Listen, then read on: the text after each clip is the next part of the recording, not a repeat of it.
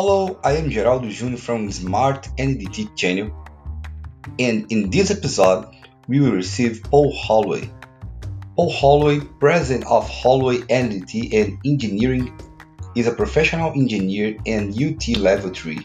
He is specialized in ultrasonic test and field service, calibration block design, and advanced ultrasonic spectrum techniques. He has a great experience with ultrasound. I hope you enjoy.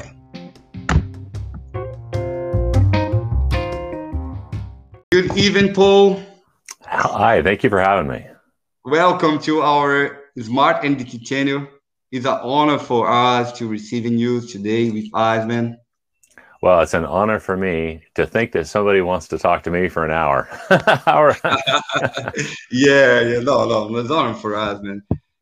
Ah, uh, we are I am so nervous, man, today. Wow. Oh no, no. After I... after wow, maybe one year of channel, I am nervous because today is my first live in English. Oh really? God. Okay. Well, yeah, I, am glad. I'm glad you're not making me do this in Portuguese because I don't speak any Portuguese. other, other that one thing that Alex told me how to say. What would I say? Uh, hope to see you there. I said that in Portuguese, and that's all I can. Yeah, but what's so fun, man? Because some people ask me, "Wow, he said this." No, no way. What what what English? no, uh, I had to practice that for 20 minutes. That's uh, that's a, a guy I write music with. He lives in uh, Sao Paulo. So I, I, said, look, I I should probably say something, just a little soundbite in Portuguese. So he sent me a whole little like uh, message on WhatsApp on how to no, say. No, but, what's good, man? What, what's so good? What's so good? I, I, I like, I like a lot. Vejo você lá. you there. what, what's perfect? What's perfect? And man, uh, I usually start asking one question for my guests, sure. and I, will, I would start our conversation with the, uh, that question. How did you start your ultrasound journey? Because we know that that the the NDT area is is a still unknown. Yeah. So my uh, UT journey was. Um, without going into the whole life story thing, I kind of tripped into it. I think a lot of people accidentally get into NDT, and mm. I am I am no different. I lost my job. I couldn't find another job. Uh, some of the people, I, am old enough. I'm I'm 45, so in the year 2000 mm-hmm. was the big tech bubble crash. Right, that was that was the the big tech bubble and it affected everything. And uh, as a young engineer, uh, I got laid off and I couldn't find another job. So I ended up uh, running into a friend at the grocery store, and I was I was going to be laid off. They had given me a, like a six month window, like we're going to use you for the next six months, and then you won't have a job. So mm-hmm. during that time span, I was trying to find a job, but of course, there weren't any jobs. So I ran into a friend at the grocery store, and he says, you should go back to school and get your master's degree. Because Ross, the, my friend, mm-hmm. Ross, he was at university taking his master's degree. And I said, Ross, you're crazy. Like, I, I barely made it out of university alive. I, I had, I had low marks. I made mm-hmm. it. I, it mm-hmm. By the time I got to the end, I was, I was in the middle of the class. But when I graduated, I didn't want to have anything to do with university again. And I don't. I don't want to back this place anymore. no, no. So, but then, but then Ross says the magic words. Ross says they'll pay you. They'll pay you to go to university. I'm like, that's insane. I, they're going to pay me. He said, I'm like, how much will they pay me to go to university? And he says, ah, enough to buy beer and pizza and pay for rent so I said, that's good enough for me because that's the only option I have. So I went uh, back to the school and I talked to the mm-hmm. graduate secretary, and she gave me a meeting with uh, my supervisor, who was mm-hmm. the person who was going to be, and the project was, um, it was pipeline integrity. So you know, oil and gas pipelines. Mm-hmm. They were sending the pieces to the University of Waterloo. And uh, they had developed an ultrasonic scanner that would sit on the outside of the pipe, and there was an array of uh, receivers. Okay, so there was like uh, I think it was eight or ten of them around in a circle, and you had a a piece over here that would transmit sound air air coupled ultrasonic, so 40 kilohertz. Still mm-hmm. too high to hear, uh, but it was a, a very wide beam, and it would get picked up by these different receivers, and then it could tell where on the pipe it was. So that plus the laser shooting down into the pipe would give you the corrosion depth. So you basically just moved this thing by hand all over the pipe and it would you could map corrosion. Um, this is before Creaform. Uh, so I, I, if you're familiar with what Creaform is. Mm-hmm. Is a company that makes the the laser scanners that you just kind of point. You know, the the it's like a magic yeah, wand. Yes. Yeah, mm-hmm. okay. So that was it. I I started a two year journey at the university playing with air coupled ultrasonic transducers hooked up to an oscilloscope and I had to program uh, the computer um, through a, a, data acquisition card to transmit and receive ultrasound signals. And Did you use on A-scan? Yeah, it was uh, all A-scan, and then there was a digital gate mm-hmm. uh, that we programmed, and uh, depending on when it received the sound, um, it would then store that. And you, if you can imagine, if you have ten receivers in a ring. Okay, so one, two, three, four, five, six, seven, eight, nine, ten, and then I have a transmitter, and I'm shooting down the. Time. Yeah, and then each one of the receivers picks the sound up at a different time, so it triangulates. Anyways, mm-hmm. uh, yeah, it, it, gave us the axial and the circumferential position, and then we did the laser. So that was my thing. And then when I when I graduated uh, from my master's degree, I got hired by a company in Edmonton, which is uh, it was CanSpec at the time, but it's now known as Acuren, Acuren Group. Yeah, I and I, I got hired to go there and finish this. Now, that was that was a long time ago. That was almost twenty years ago. Um, that was before Creaform, so we we thought we were onto something, um, but of course it was nothing compared to Creaform. If I could go back in time, I would do something different. But but uh, I would do something different for my master's, but I certainly would not do anything different now. Uh, getting into NDT and ultrasound was really lucky on my part, mm-hmm. and uh, yeah, there's just no turning back once you once you get that NDT bug. In, in your first um, certification, uh, was mag particle actually. So what happened was, I um, I ended up losing that job too. So there was again, yeah. It's just you just get up, you just get up, you get going, and then you trip and fall down. So uh, uh, the second one was the oil crash of 2007.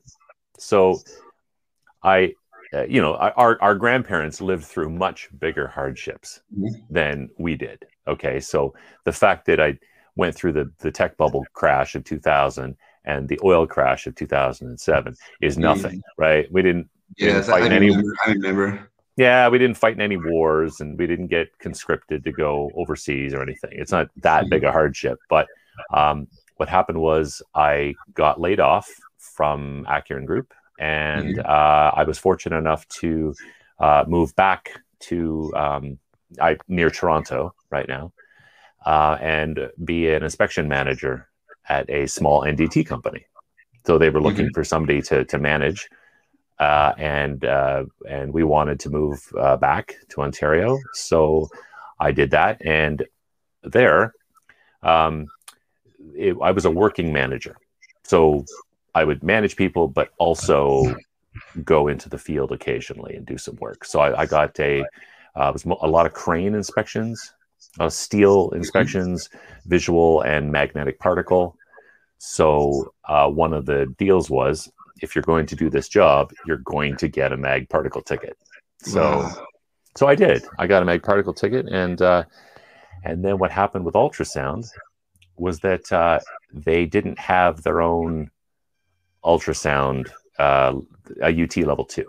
They mm-hmm. had some people they were using, but they didn't have any of their own and I had never considered it before but because of my Mhm. time at university, I had two years worth of ultrasound time. Yes. So uh, I wrote the test and got a UT level two. And then from there, it just accelerated. I just really, really liked it. It was um, the practical application of what I was doing. Um, my, my degree is in applied science. That, that's Mhm. basically what an engineer yeah. is. Okay, so Different. Mhm. like there's there's pure science, right, where chemistry and physics and you study the theories Mhm. but then the engineer takes those theories and applies them. So at, at Waterloo, we graduate with uh, uh, degrees in applied science. Mhm. Uh, so uh, ultrasound was the perfect way to apply that science, and I love it. I do it every day, almost all day. I dream about it, but maybe that's not healthy. Well, um, yeah, I, I like a lot because when you uh, uh, are uh, in a university, you study the, the theories and the physical and the math. And when you can um, put this together, wow, I love UT. And Yeah, I found it it's really practical. There's a lot of things about being a mechanical engineer that are practical and tangible. Like you can you can apply something and see the result or feel the result. Mhm. Um, whereas uh, I, I was in computer engineering for a short time and I I, I didn't do very well. Um, but I found it uh, difficult because you had to imagine what you were doing uh, because you Mhm. can't see the electrons.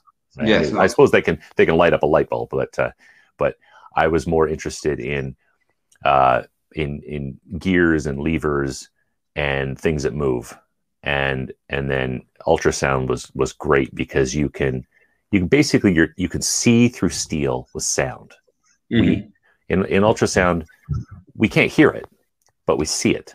And Mhm. I, I'm I'm training uh, my my my uh, my summer student right now, Nolan. Uh, he and I have been spending lots of time together, and um, and I just think it's really neat to to to watch him use the machine, and both of us are we're seeing sound. Mhm. Right? It, the, all the A scan display is just a visual of the actual sound. I find it fascinating. Yes, it's, it's- perfect. I don't know if the same in Can- in uh, in Canada, but in Brazil, when I got my my graduate there, I just stood one discipline about NDT. My course had three uh, oh, over three thousand um, hours, and my NDT discipline had thirty hours. I don't even remember NDT being mentioned at all during my university time. It maybe it was, but you know, when you get to like third and fourth year, they let you pick Mhm. courses. I guess I didn't pick any of the courses that had anything to do with NDT. Yeah. Oh, no problem. and I, I saw that, that that you start your career as a project engineer at Volvo. Yeah. yeah, yeah. So You- uh, that, you know what? I think project engineer is one of those terms that they Mhm. call every junior engineer is Yeah, is, is, is a project engineer. It Mhm. means I, it's kind of like a uh, it should be it should be a project engineer in training really is what it should be. Mhm. um, because uh, you're not really allowed to call yourself an engineer until you get your Mhm. engineering license. Um, but it's it's just a general term. Um, Mhm. And it, it was great working at working at Volvo. Um, it was uh, construction equipment. So not not the automotive stuff or the boat stuff but uh, uh, big dirt movers if you will. Right? We push pushing dirt, and uh, it was really good because in uh, Canada at the facility that I worked at, we designed them Mhm. upstairs and built them downstairs. So the idea is from upstairs, you could go downstairs and walk down the assembly line and watch the thing that you designed get made. And if you messed it up, Mhm. you heard about it because somebody very angry came upstairs and yelled at you for being a, a- you know being a young engineer and not making the right move and um, i remember uh, i had a really good boss at volvo And one day I was tasked with uh, changing probably something as simple as changing the length of a bolt. It was probably that simple, right? But mm-hmm. because I'm a young engineer, I'm nervous. I, I, you know, you don't want to pick the wrong thing and then have it come back at you. So yes. I went to my boss and I said, John, what if I, what if it doesn't work? And he looks at me, he, he pulls his glasses down and he looks at me over his glasses and he says, well, you're going to have to fix it then, won't you? puts his glasses back up again and he goes back to his computer. You are the so, one, man. Go. so you know what? So so I thought that was perfect because he's basically telling me, do it. And if it doesn't yes. work, live with the consequences. So just about six months ago, I've been living, I've been hearing his voice in my head for a long time. Anytime I get nervous about making a decision, it's mm. just well, like what, like you've got yourself in a position where you have to make a decision. Mm. Do it. Like jump out of the yeah. plane. Trust that your parachute is packed. Just do it. So I actually called him six months ago, and I said, "Man, that that soundbite, that little quote." Has lived with me for 20 years and it, it was it made a really big deal right? So now i thought it was just a, a good thing that i had him as a boss. Mm. yes my, my, my start is is the same your start. Yes i, I start my career as a, a project. Uh, i was a, a weld designer. Okay I don't know what I mean. Makes sense. Weld design. Yeah. I put the the type of weld for the the joint. Ah, oh, but but weld joint, um, angle joint, T joint. Wow. And and it's hard as a a, a designer. And after I I I discovered the the ultrasound and until there. Yeah. So just, how did you? But how did you discover the ultrasound? Yes, I, I, had a friend. I had a uh, some friend that was a, a ultrasound inspector. Okay. And I was it was fun because I was doing the the, the weld inspector course. Okay. And I and I, I know one guy that was a, a, uh, a ultrasound instructor, and he told me, "Come on, man, come to me, come to my class." Is better than the the weld inspector. really, I can. Can I? Yes, you can. Uh, you can. Yeah. Come tomorrow. Tomorrow you you come to my class. Okay. and I I start the, that class and then finish the course, the UT course, and until there, I got my certification. Uh, wow, on 2019. Okay and until now I am a, a UT inspector. Nice. Yeah. yeah, it was was a better choice than for me. yeah. Hey, and and in Brazil, like uh, mm-hmm. uh, so in Canada we have a national program for mm-hmm. certification. We have a, a, a, Canadian code, which is based off of an ISO standard, and then we uh, we have a national certification program. Do they do the same thing in Brazil? Yes, yes. We have a, a, a organization, ABENDI. Yeah. Yes, they uh they organize all certification, but you can do the course in a school. Yeah. In a specific schools, you know. But the the of the testing, you can uh, you can go there and uh, and do the test at the ABENDI. Okay, so it sounds very similar to Canada. Mm-hmm. Um, yeah, we have. Uh, you can take the course at any a, a lot of places across the country. Yeah, the specific, then, specific place. Huh? Yeah, yeah, yeah. Not not any place, but there's there's a list of places on the website that mm-hmm. will tell you. So when people want to come to Canada to do NDT, um, they have to have uh, we call it CGSB or Canadian General mm-hmm. Standards Board. Okay, so they have to have that NDT certification. Um, I, I, almost always. Uh, there are some cases where they can do NDT for a specific company uh, under their ASNT program or their SNT TC1A mm-hmm. program. Mm-hmm. Um, so, so, sometimes that works. Uh, and then if you do, we actually don't in Canada have a phased array or TOFD within the CGSB uh, yeah. uh, standard. No. So for, for phased array and TOFD, we use. What is uh, the, the standard they, they use? Uh, we use the, uh, we get certified to PCN or CSWIP. Yes. ISO um ISO 9712 yeah yeah it's a, that's it's just Canada has it's taken a long time and it's still ongoing to get our own phased array and TOF certification so right now anybody pretty much anybody I think that I've mm-hmm. ever met in Canada who does it is either PCN or CSWIP mm-hmm.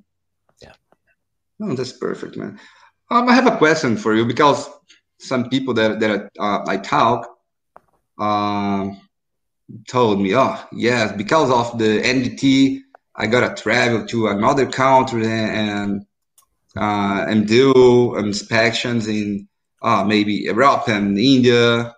Uh, did you travel outside of Canada because of ultrasound? Uh, once, you know, and, and I've talked to lots of people that have really neat stories about traveling to uh, like Romania or Russia or Norway or Malaysia or some places that are just mm-hmm. you know I can only look at them on Wikipedia, right? That, that's that's my exposure mm-hmm. to those places. But I traveled to Arizona or the United States mm-hmm. once for a one day job. That's my wow. extent of work outside of the country. I would when COVID is over, right mm-hmm. and, and we can we can travel internationally again i am looking forward to going to new places yeah but right and now how, just just that one day mm-hmm. but but how, how is the market in, in canada um so the ndt market in canada is um it's it's up and down it's very uh like spring so mm-hmm. mm-hmm. sort of like february to maybe may uh, so, so, so two to three months where there's a lot of work. Uh, there's the your spring your spring shutdowns or your spring turnarounds. Um, a lot of work out west and mm-hmm. uh, work at the nuclear power plants in Ontario, and then in the fall it happens again. So there's kind of mm-hmm. like two bumps in mm-hmm. Canada. Um, there's always work ongoing throughout, but those are the two really big bumps. They, they are um there is there I don't know the, the large pipeline uh yeah. through the, the Canadian right now. Yeah, yeah. there's uh well there's there's pipelines that run uh, well maybe not quite the length of the country and that's a that's a Canadian conversation. mm-hmm. mm-hmm. um, but uh, there's a lot of ongoing work uh, for pipeline integrity uh, inspections, but those are usually uh, contract. Uh, like there's there's companies that have those contracts. They have a dedicated number of people on those. Um, yeah. Mm. Yes, I asked this because um, sometimes people ask me, "Oh, how can I work outside Brazil?" I, I have I have a desire to work in Canada or United States, and it's a good opportunity and talk with the, the Canadian guy. And you know, sure. Well, uh, do they? Uh, is PCN or CSWIP recognized in Brazil? Yeah. Okay. Well, then there's a great way to do it uh, because mm-hmm. if you have a PCN phased array ticket or a, yeah. Then then that's great. Then that means there's something on your resume that looks good to somebody in Canada. Uh, but now is not a great time, obviously, with with COVID. Yeah uh, before this and after this, um, it's it's easier, um, but not at the moment. It's pretty tough. Mm-hmm. In the West, uh, the, the the Canada, Vancouver, they they have a lot of cheap art and yeah, there. Uh, I'm actually not. I, have worked in northern BC. I've never worked in uh, southern uh, BC. I've worked maybe as far south as uh, like an hour south of Prince George, which for any Canadians, they clearly know that's not very far south. it's sort of it's sort of in the upper echelons of British Columbia, um, mm-hmm. but uh, sort of not even really in the mountains. Um, yeah, but, but, but but the weather there is Beautiful. Oh, it's La La Land. Well, okay, so so we- weather in Canada is funny because um, we have nothing like your weather. I, I know a couple Brazilians, and uh, Lu- my friend Luis once showed me a picture Mhm. of snow. Once he had But snow have- once. Have you ever been to Brazil? No, only virtually. When I talk to again, I write I write music with this guy from Sao Paulo. Mhm. So sometimes I'll video chat with him, and he'll be walking down the street holding his phone, right? Ah. And that's as close as I've ever come to Brazil, looking at the the stuff behind him. Mhm. Yeah, São Paulo is a pretty, uh, is a good place, but the Northeast is better than. Oh, and that's where Yeah, you are. because right? I am, I, Yeah, I'm from Northeast. Yeah. And Paul, uh, how did you become become a level three? Uh, well, um, at my previous job, I um, felt like I had done about as much as I could do. Um, so I looked at, um, I really, really liked ultrasound and I really wanted to do more of it. And I uh, wanted to get into phased array. And um, Mhm. as much as we tried, it wasn't uh, it wasn't really going to happen within that company um, because it was going to be me doing it. Uh, and if I was doing it, I I started to draw up a business plan. I, I got in front of my my computer and I was typing up a business plan for the company for us to do phased array. And I realized I got about halfway through a, a business plan, you know, Mhm. a, few, two or three pages saying, uh, what are we going to do? How are we going to do it? What's our timeline? And I realized I was putting, I will do this and I will do that on all of the sections. And, and it, it got to the point where it was really just me that wanted to do it. It wasn't anyone else. So I decided that maybe I could do this whole NDT thing on my own. Uh, Mhm. so I, on my own time, pursued a level three through uh, the Canadian route and uh, just online courses.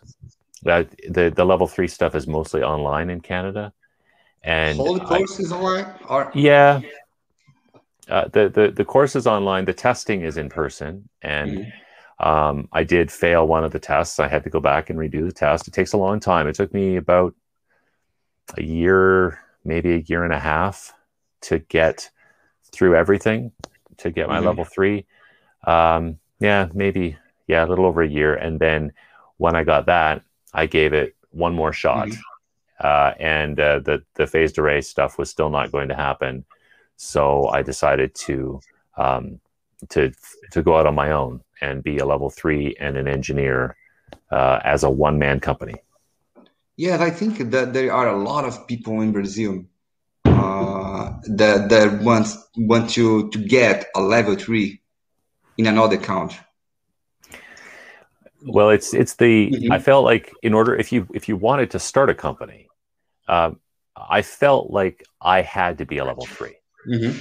um, because if you look uh, like in Canada, they, they publish a list of everyone in the country who has uh, an NDT certification. So you can actually look through Mhm. a list of over 10,000 people that, that have cer- certifications. And if you count up the number of level one UT people, you get this. And the level two UT, you get Mhm. this. And level three UT, you get that. So I wanted to differentiate myself uh, instead of being you know one of the UT2s.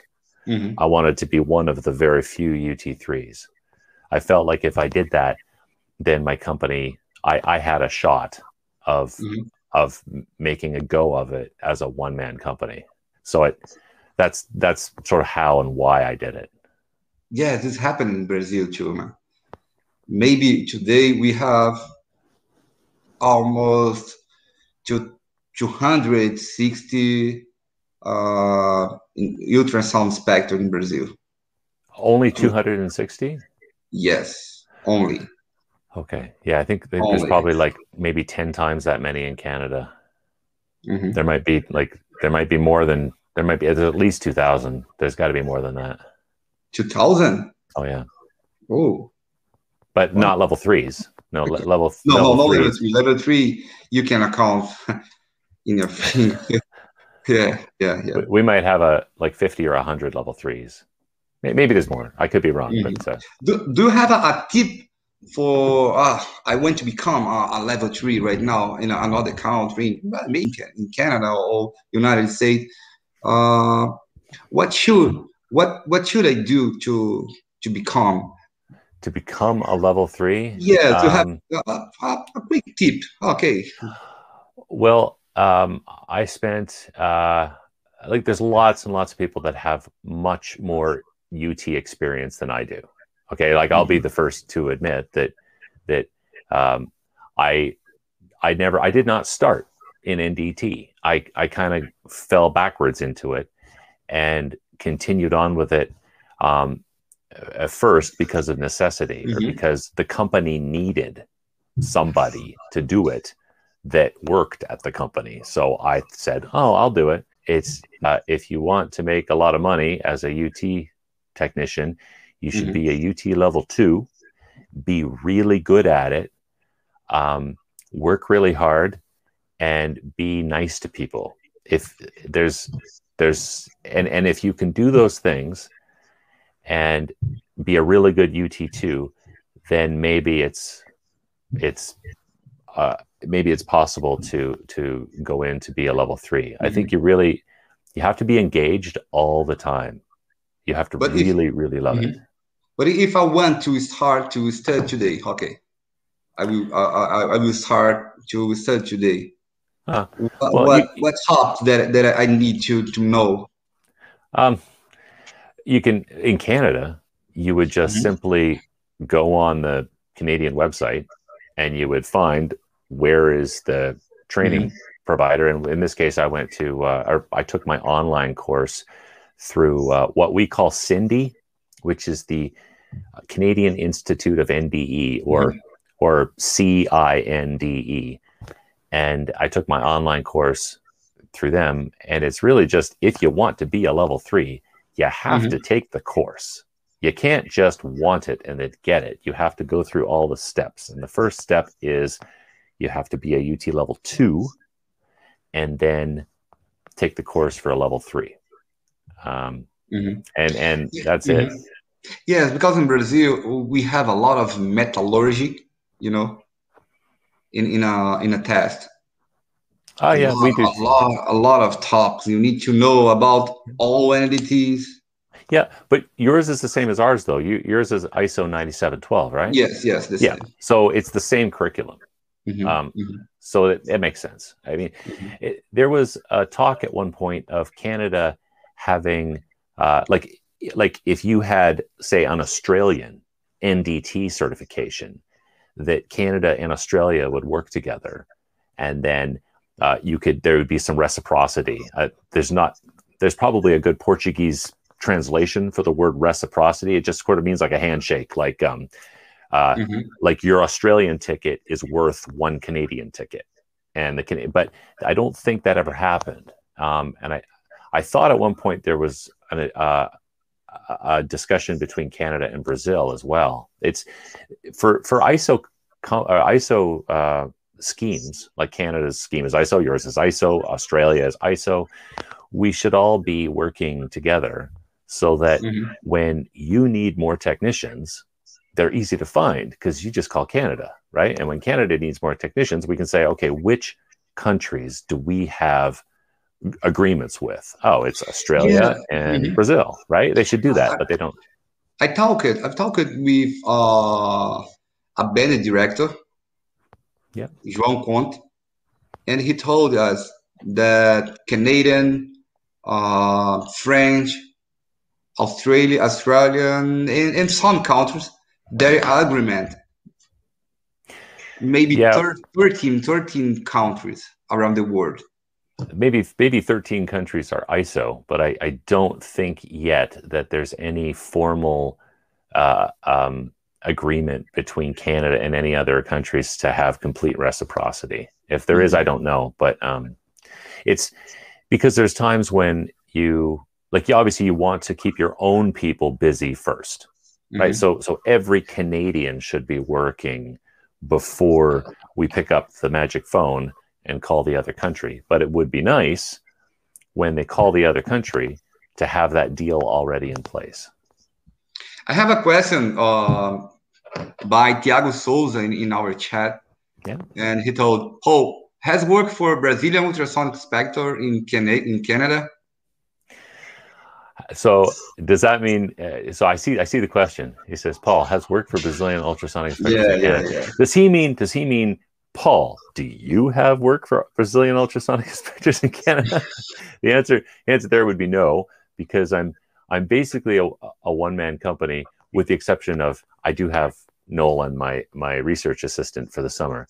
Um, and is there any other like? Would there be any other work for Brazilian inspectors in Canada. Probably not specifically for Brazilians. It would sort of be for anybody who has um, has a, like a, a, PCN or a CSWIP. Take it for example, my friend. Uh, I have a friend who, uh, who just moved up from uh, California uh, mm-hmm. last year, and he had a. I think he had a CSWIP, and he moved to Edmonton, and now he works in Fort McMurray uh, because he had his uh, CSWIP. So that's and so in Brazil, if you wanted to, uh, if you wanted to eventually make it to Canada, uh, I would make sure that you keep your PCN and your CSWIP, phased array, and TOFD alive. And some mm. people, some people get them and then they let them go, like they, you know, they don't renew or they don't retest or recertify, and then it just kind of expires. And I would just keep don't don't let it expire. You work so hard to get it you should keep it. Yeah, of course. um, uh, Paul, uh, I would like to talk about the the our conference. Sure. If you don't know, Paul uh, is a will be the speaker in our conference. Civui, in Portuguese, Civui. Okay. Conferência Internacional Virtual de Ultrassom Industrial in English, uh, International Industrial Ultrasound Conference. And could you give some spoiler for your lecture there? Yeah, yeah, I sure can. Yes. Okay, so I've been working on two major research projects um, for the last little bit, and the one I'm going to present about uh, for the uh, did you say Sivui? Is that how I say it? Sivui. Sivui. Sivui. Mm-hmm. Okay. Right. Okay. So, oh, like, like, oh yes, almost in French. Eh? oui. you, speak, um, you speak French? Huh? Uh, petite. Um, it, French was French was not one of my good marks in high school. So when you're when you're mm-hmm. going to go to university, you have uh-huh. to make sure you have good marks. So I dropped French so mm-hmm. that my average would go up and I would make it into university. Now, and I feel bad because um, because I deal with lots of French in Canada. All of the ultrasound brains are in Quebec, where they speak yeah, French, uh-huh, and they yeah. they all speak English very well. And I don't speak French well. I can read French about about a third, like thirty percent of what's written on a page. And yeah, no, yeah. Uh, I, I, I, thought I thought uh, that all Canadian guys they speak French. But... All, yeah, all Canadian guys should be, speak French because uh, it's, it's important to know two languages. I, I think, but uh, I don't. Little bro. okay, so uh, let me let me tell you what. Uh, so at the conference, I'm going to talk about something called TFMI. So everybody knows what TFM is, or you've heard of it. Okay, mm-hmm. it's it's total focusing method, and this is a way of um, uh, using a phased array ultrasound and uh, transmitting from one element and then receiving on all of the elements and then doing that over and over and over again for every combination. And what it what, what you can do with this is uh, focus everywhere in a zone, okay, or a region, um, and it allows you much better imaging of flaws.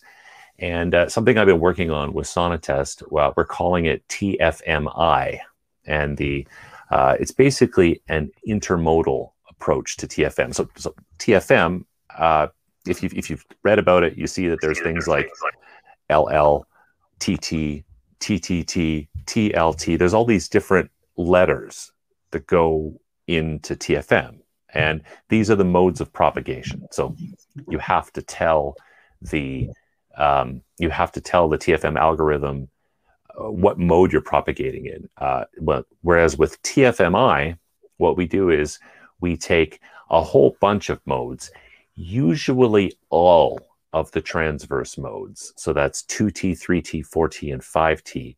And we combine them together.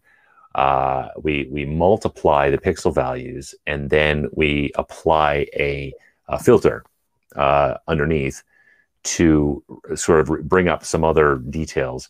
And what happens is if you guess, if you're just using regular TFM and you guess the wrong mode, let's say I'm, I'm looking at a crack and I say, I'm going to use the 4T mode. Okay, so uh, we, we do the presentation. I'll show you a, a, proper description of what 4T means. But mm-hmm. um, if we use 4T and we're wrong, we won't see anything. So oftentimes when you're doing TFM, you you might run a, a 2T and a 3T and a 4T all at the same time to try to get a good picture of what you're looking at. Because you, if you're looking at a crack, w- wouldn't you like to, to look like a crack on the screen? Of course you would, right? Because when we look at phased array signals, we get used to recognizing what looks like a crack. Right? We get a big root uh, indication, so something that's really red. Uh, let's say it's an ID connected crack, so we get a big red blob, and then we'll get little bits and pieces as the crack, as we get to see every little crack piece as it goes up. Well, with TFMI, we take all of the different modes and we multiply them together, and hidden within each one of those, so 2T, 3T, 4T, and 5T, if you take all that data and put it together and display it, it actually starts to look like a crack. Uh, and then we run this, like I mentioned, it, like a, there's some other math that we do behind the scenes that will bring up some details. The nice thing about TFMI is 2 mm-hmm. things. One, it makes the image look much more realistic. And number two, the signal to noise ratio goes up by, I want to say at least a factor of 10. I've had it go more than 100, uh, just depending on what uh, depending on what modes you're multiplying. Um, and signal to noise ratio is kind of low with regular TFM. Um, let me use this as an example. If you use a very tiny probe and you transmit sound, okay, um, your signal to noise ratio will be low, okay, because you're going to uh, bounce off of some things. Your beam is kind of wide and you have very low, it's a small transducer, so it doesn't push a lot of sound. Okay. Um, and if you take a, a, regular TFM image of a, let's say 2T, okay, so, so T is transverse. Okay, so let's pretend, uh, where's my symbol? Okay, let's pretend this symbol here is a probe. And I have a thing, oh, we'll use this, this O in Veo as the target, okay? So I'm going to take sound from here and it's going to go in transverse. It's going to bounce off of this and come right back. Okay, so that's T, T. Okay, so that's shear waves or transverse waves. So it's transverse in, transverse out. That's 2T. 3T is T down to the bottom. Okay, that's up to the hole and back to the probe. So one, two, three, or uh, one, two, three. Okay, so to the whole down of it. And then 4T is uh, bounce, bounce, bounce, bounce. Okay, one, two, three, four, etc., etc., etc. If you take all of these pictures that you would get, one with 2T, 3T, 4T, multiply them together, what you get is something that looks much more realistic.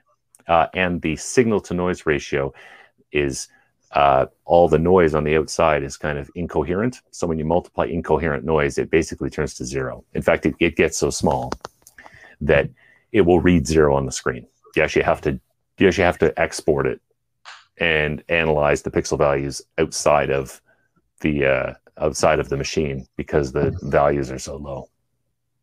So those are the advantages. Um, yeah. So that's that's what I'm going to present about. That was something that that I was messing around with with TFM. And I, I thought, I wonder what happens if, and I did it and went, holy moly, that really worked. So I tried it again, tried it again, tried it again. And uh, like you, you can do modal combinations with other machines. I, like there's some offboard software and you can actually click a button and, and say, what does my 2T look like? And then you click another button. What's my 3T look like? What does it look like if I show them both at the same time? That's modal addition. And it looks looks better, but it doesn't look as good as multiplication. Yes, and I, I had Paul, I had opportunity to watch the video before, and yeah. wow, it was the the best video about the TFM that I watched. Yeah, yeah, really, really. okay, so so for any of the people who are watching or listening right now, and if they're gonna if they're gonna sign in and and watch the presentation, it's on May twenty seventh, right? Yes, okay. May 27th. So if they watch it, you'll notice that during the video you'll see a picture of me with this mm-hmm. background, mm-hmm. right? And I'll be talking. And if I could do the video over, I would. I kept having to move myself because oh. I put my ah uh, yeah I was like I was like a little tiny up here and then all uh-huh. of a uh-huh. sudden the next slide had a word I'm like oh darn it so I shrunk myself and put myself over in the corner so if I could do the whole hmm. video over I would have no, dedicated no, no, like one spot in the corner just to sit there but it's good it's good it's amazing and um, if you uh, don't register yet to the conference you can you can use the the QR code QR code in the top of the screen. Yes. Put your cell phone and uh, you can turn for the cam and use the, that curve QR code to um, sign up in our conference. Uh, Paul will be speak in May 27, yep. but the conference is hard 26, May 26, uh, 27 and 28. And 27, uh, it's gonna be just international speakers.